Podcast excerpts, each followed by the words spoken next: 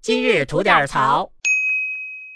江苏啊，最近一个小伙子打老头的事儿闹得挺欢实。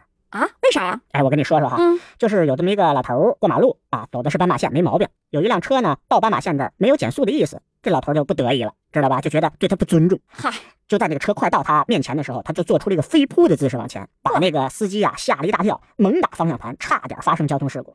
哇塞，这一是容易出事故，二是要撞他怎么办呀？哎，老头儿没管啊，觉得他吓着这司机了，就觉得哎，我满足了，继续嗯背着手慢慢的在斑马线上溜达，溜达完了就走了。可这个被他吓唬的司机小伙子可不干啊，车上又有孩子有媳妇儿，从车上蹦下来以后就追上老头儿，照后腰就是一脚飞踹，紧接着一通王八拳啊，嗨，一顿暴锤。在咱中国这种事情跑得了吗？又有车，又打了人，又有监控，对吧？是的，两个人最后被警察弄到派出所，对两个人都进行了惩罚。嗯，老头儿有那么一个危险行为，是的，警察叔叔说你这事儿不对，跟他做了严厉的批评，嗯，然后让老头儿滚蛋了。